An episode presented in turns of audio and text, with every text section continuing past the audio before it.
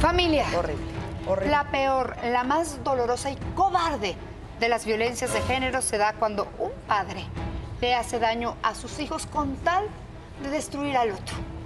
Heidi González, abogada, bienvenida. Es Hola, un ¿cómo tema bien fuerte. Este caso es en verdad, porque hay padres que convierten a sus hijos en verdaderas armas, literalmente. Totalmente. Y presa, la presa, porque, o sea, lo que yo siempre he dicho es, señores, si ustedes creen que van a dañar a su expareja con los hijos, ¿qué creen? No, a los únicos que dañan son a sus hijos. Así es. ¿No? Bueno, si me lo permiten, el término de violencia vicaria surge en el 2012 en España a través de una psicóloga clínica y forense que se llama Sofía Bácaro. Todo el mundo relaciona la violencia vicaria como si estuviéramos hablando un término religioso, pero no es así. Así es. Y efectivamente la violencia vicaria es aquel progenitor interpósita de los hijos que causa daño extremo a la mamá hasta el grado de matar a los hijos. O sea, es del Guau. pa- de padre a De madre. padre a Ese madre. término. Sin embargo, me atrevo a decir, y lo digo, y qué bueno que tenemos estos espacios y foros, yo he pedido mucho y he tratado de llegar al Congreso para que se eh, tipifique el delito, pero perdón, no solamente hacia las mujeres, Bravo. Sí. a los hombres. Bravo. También Totalmente. las Bravo. mujeres Sí. ejercen violencia vicaria Por supuesto. y es un término que no hemos reconocido en nuestra legislación. Está reconocida en la ley eh, a una vida, a un acceso libre de violencia de las mujeres, reconocido el término. Pero ojo, no hemos tipificado el delito y al final del día las víctimas y directas siendo los siguen niños. siendo los niños. ¿Qué tipo, como qué tipo de daños hacen los padres a los hijos con tal de fregar a la mamá? Primero ¿Qué has empecemos visto? por el eh, eh, famoso síndrome que todos hemos oído, la alienación parental, ¿no? De hablar mal Esta del padre, inclusión de- de, de la hablar de madre, del papá, Sí, de la hablar de la mamá. mamá, y Sí. tu mamá es esto, y tu mamá es lo otro, y tu mamá es una borracha, y tu mamá no te quiere. Y entonces el espacio que está con el papá, eh, el papá se encarga de meterle la mala vibra de la mamá. Adoctrinarlo en contra de la Y al revés, ¿no? Ese es el primer factor. Los, el segundo factor es un factor psicosocial. El daño psicoemocional que sufre, sufre el niño al estar oyendo las dos partes.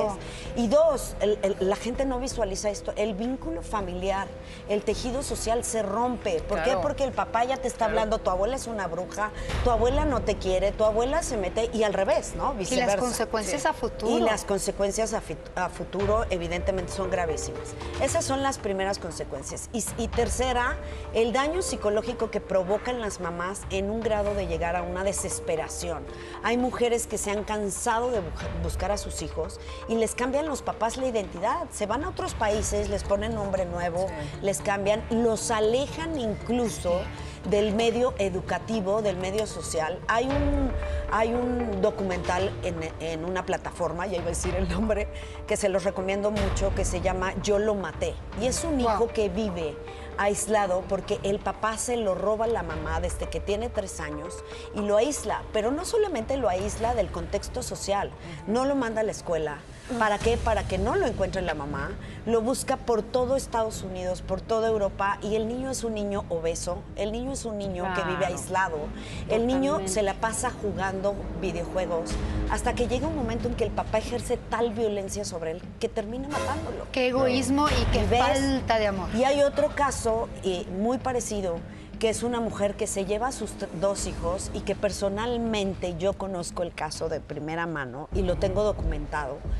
Se los quita porque esta mujer comienza a andar con un alto eh, Ejecutivo. político, Claro. sustraen a los niños, se los llevan, los llevan a Canadá, les cambian la identidad. Después de muchos años aparecen en Querétaro, el papá los encuentra, pretende buscarlos. Claro, ya son adultos.